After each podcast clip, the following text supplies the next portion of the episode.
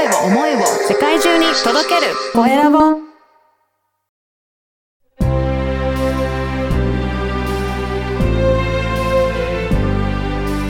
経営者の志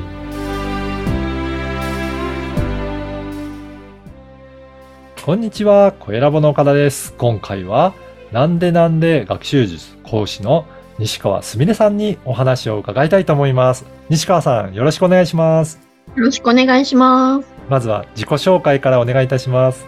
自己紹介ですね。えー私は学びのメイクという野号で子供たちの学習の伴走をしています。西川すみれと申します。学習塾のあの先生を10年以上。で、えっと、福祉の領域で、えっと、発達障害とか、まあ、障害福祉も取り扱う領域の福祉のソーシャルワーカー職を7年半やった後、あの、個人事業主として独立してうん、学びのメイクと野号で、えー子供たちの学習に伴走して寄り添う、えー教育サービスをしております。よろしくお願いします。お願いします。この子供たちに寄り添う伴走支援ということですが、具体的にはどんな感じで寄り添って、えー学習指導されていらっしゃるんでしょうか？そうですね。まあ多分、まあ、あの、すでにあるサービスで例えると、まあ家庭教師とか学習塾が近い感じにはなるとは思うんですけど、やってる内容は全然違ってて、はい。あの、教科書全く使わない、参考書全く使わない、問題集全く使わないっていう子たちもいます。ええそうなんですね。そこではどんな感じで学んでいくんですか？基本的に私が大切にしてるのが、子供たちの、まあ、あの、自己決定する力っていうのが大事だと思ってるので、まあ、私と、あの、との、まあ、セッションというか、レッスンが1時間なんですけれども、その1時間の間に、まあ、取り組むこと、を勉強することっていうのは、まあ、子供たち自身が自分で決めるっていうことにこだわってます。そうなんですね。じゃあ、自分でこれをやりたいから、じゃあ勉強しようっていうふうに、自分で子供たちが決めていくっていうところが特徴なんですね。そうですね。これをやりたいからってなかなか、あの、なかなか自分からね、あの、勉強したくない子の方が多いんで、なかなか出てこない。んですけど。うん。最初は親御さんにね、ちょっと、あの、すみれ先生にお願いしてって言って、まあ、無理やり連れてこられてみたいな。無理やり連れてこられてる中でも、じゃあお勉強しないといけないっていうことは分かってるので、じゃあ今自分に何が必要だと思う？何がしたい？どういうことだったらできるっていうことを一つ一つ丁寧に聞きながら、まあ例えば最初はもう漢字10回書くとか、うん。英語の時間に 10, あの10個英単語を完璧に覚えるとか、まあ、算数数学のまあ計算問題を何ページから何ページまで解くって、うん。まあ、そういうシンプルなことでもいいんだよっていうふうに言いながら、うん。まず自分で決めるっていうところに慣れてもらって、うん。まあそうしてくると、そのうちですね、まあ1ヶ月2ヶ月経ってくると、うん。もう始まるときに今日はこれしたいですとか、これ、今日はこれをしますって自分から言うようになってくるんですよ。うんまあ日常の中で、あの、何を勉強しなきゃいけないのかなっていうことを、あの、考える癖がつき始めてるっていうことだと思うので、まさにそれが狙いかなっていうところですね。すごいですね。なかなか子供たちから自分で言い出すってないと思うので、それがそういうふうにね、えーまあセッションから変わってくるっていうところが、まあ特徴的なんですかね。そうですね。もう、なんか私とのね、時間に、ね、こ来たら、また何したい、何するって聞かれるって分るから。もう先に用意しとこうって思ってるのかもしれないですけど。ああ、でもそうやって一人一人丁寧に聞いていくっていうことが大切なんですかね？そうですね。まあ何を考えてるのかなっていうのは意外と子供たちってこう、丁寧に聞き出してみると、すごいなんか深く考えてたりとか、うんただそれを普段その言語化して伝える機会がないだけっていうこともあるので、うん子供たち結構、結構大人だなって思うことは多々あります。じゃあ、それを、まあ、しっかりと言葉にして表現できないから、なんか見見た感じわからないかもしれないんですけど、それで聞いていくと自分で表現したいことはあるんですね。そうですね。しっかり結構考えていて、うんまあそれを丁寧に聞いて、まあそのキーワード、キーワードを拾いながら、じゃあ、それってこういうこと言いたいのってことをちょっと、あの、アレン、アレンジっていうか整理して、まとめて伝えてあげると、あ、そういうことです、みたいな風になったりとか。するええあとですね、最初にご紹介させていただいた、なんでなんで学習術。ここれ、どういった学習術なんでしょうか？そうですね。もうたひたすらなんでなんでを言いまくるっていうね。結構ね、塾の講師の頃からそうだったんですけど、うんなんかみんな納得してないものって、なんか、あの、身につかなくないですかっていうのはすごく思っていて、はい。なんかその、やっぱり何かするには、何か事象が起こるからにはなんでなんでっていう理由があると思うので、その、まあ、子供たちが、例えば、私と一緒に勉強することを、まあ、これをしたい、これをしたくない、これはしなきゃいけないと思って決めたときに、うん。じゃあなんでそれをしたいの？なんでそれをしたくないの？なんでそれをしなきゃいけないの？っていうことを子供たちの言葉で考えて言語化するっていうことを大事にしてる。いう部分と、あと、子供たち自身がいろんな物事になんでなんでって思ってるんだけれども、うん。私も子供の頃よくあるんですけど、うん。まあ、これなんでって聞いて、まあ、親御さんとか周りの先生に、そんなことどうでもいいから勉強しなさいとか、はい。なんか問題集解きなさいとかね、テストを解き直しやったのとかね、言われたと思うんですけど、はい。いや、それもそれですごい正論なんですけど、やっぱこの、その子供の素朴ななんでなんでって、あの、やっぱり未来のね、研究者じゃないですけど、アインシュタインとかエジソンもなんでなんでの人だったので、うん。うん丁寧に掘り下げていくことが、まあその、結果的に親御さんたちが求めてる学力っていうところにもつながってくるっていうふうに思ってるので、うんあとなんでなんでっていうことも大切にしながらやってっていくっていう感じです。いや、これ、両方の面から大切なんですね。だから子供たちが思ってるなんでなんでも、やっぱりそれここに丁寧にえー答えていったりとか、一緒に考えていくことによって、本当に意欲がどんどん増していくんだなっていうのも、今のお話からもわかりますね。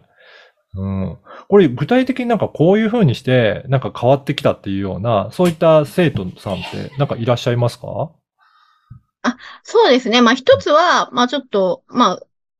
まあ、塾講師時代の、まあ、うんなんでなんでにな、のね、あの、原型みたいな頃のあれですけど、うん。すごいお勉強が苦手な子がいて、宿題をしたことない子がいて、おうまあ、すごい、あの、はっちゃけた子だったので、あの、だいたい中3のこのぐらいの時期に、すみれちゃん、宿題やってきたよ、1問。1問。いや、そこでなんで1問なのって怒っちゃダメななんでの使い方を間違っちゃダメなんうんですよね。うんうん。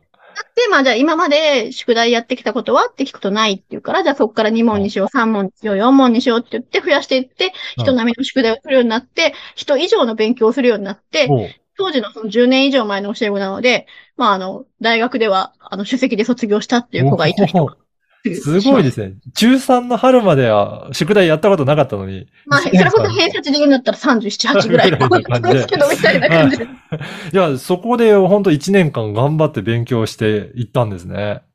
そうですね。で、あとまあ、その自分が何をしたいかって、丁寧にその子の思いを汲み取っていく、あの、聞いていくっていうのがなんでなんでかその象徴なんですよね。うん。で、その子がなんで今まで宿題したことなかったのかなとか、うんで、なんで今ちょっと宿題しようと思うようになったのかなっていうことを本人に聞かないまでもこっちで、あの、その子の背景を考える。うん。でそうすると、おのずとどういうふうに寄り添えばいいかっていうことが見えてくる中で、その子自身が自分でこういう学校行きたい、ああいう学校行きたいって自分から調べて自分で進路を決めてくるようになってきたので。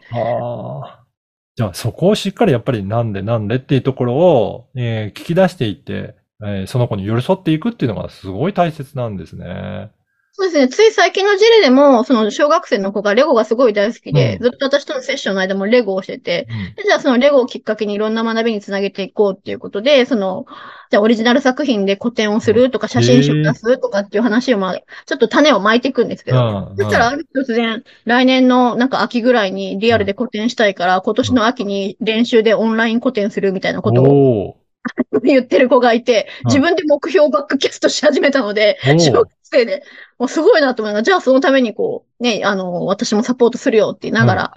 じゃあ古典した、古典するんだったら自分の作品を自分の言葉で自分の文字でちゃんと書かないといけないねっていうところから、の文字を書くとか文章を書くっていうところに、まあ、まあ、興味までは持てないんですけど、そこに必要性を感じて、うん納得して取り組むっていうようなことをしてたりします。ね。だから子供たちが納得して、そこの必要性を感じれば、自分で自然と勉強して学んでいこうという感じになるんですね。そうですね。まあ納得して、それが嫌なことだったとしても、でも自分が叶えたいことに対して、うん達成してものに対して必要だと思えば、うんまあ、どうやればできるかなっていう、子供だったらその自分一人の時にやるのはつしんどいから、じゃあ、すみれ先生と一緒にお勉強する時間に、この時間に頑張るみたいな。はい。えー、なるほど。この番組はですね、経営者の志という番組ですので、ぜひはい、西川さんの志についても教えていただけるでしょうか？はい。志っていうところで言うと、学びのメイクの理念にもしてるんですけど、うんあの、支援という概念のない社会を作りたいっていうことを理念にしております。おうでやっぱりその発達障害とか不登校とかグレーゾーンの子たちを対象にしてるんですけど、すごく、なんかその得意なこととか、あの、上手なことっていうことになったらすごく誰よりも力を発揮するし、うん。もう私たちじゃこう、及ばないような力だったり、あの、発想力だったりっていうのを発揮するので、その得意な部分だと誰よりも社会に貢献したり人の役に立ったりするポテンシャルを持ってる子たちだと思っていて、はい。まあ当たり前にその得意なことを活かして苦手なことは当たり前に助け合ううん。社会を作ることができれば、なんか支援してあげるとか支援してもらうみたいな上下関係を感じるような、なんか概念ってなくていいんじゃないかなっていうふうに思ってて、まあ、そういう当たり前に助け合える文化と社会を作っていきたいなっていうことを理念と志にしております。うん、そうですよね。本当にその子が得意なことだったらめちゃくちゃ力を発揮して、すごい大きなことも成し遂げていくっていうところは、可能性はすごく感じますもんね。そうですね。うん、はい。ぜひ今日のお話を聞いて、すごく興味あるなっていう方いらっしゃいましたら、えー、西川さん、えー LINE 公式もやってらっしゃるそうなので、ぜひそこから登録していただいて、えー、実際には個別学習伴奏というところもはいやってらっしゃるんですかね。はい。はい。これどういった内容かもう少し教えてもらっていいですか？はい。まあ、その子のやりたいことをもとに、えっと、なんでなんでを繰り返しながら、要は1対1で、うん。あの、お勉強に寄り添っていく。っていう、はい。本人が決めたことに対して寄り添っていくっていうような形で、あの、お勉強をきっかけにトータルサポートをするような、あの、伴奏サポートになってます。はい。これをなんと今回、あの、ポッドキャスト出演して、聞いたよっていうことを言っていただければ特別価格で、えーサポートいただけるっていうことですので、はいぜひ LINE 公式や、あとホームページの、えーお問い合わせえーの場所からでも、あの、ご連絡いただければいいので、公式、LINE 公式の URL と、えっ、と、ホームページの URL も掲載しておきますので、そこからぜひお問い合わせしていただければなと思います。はい。本日は、なんでなんで学習術講師の西川すみれさんにお話を伺いました。西川さんどうもありがとうございました。ありがとうございました。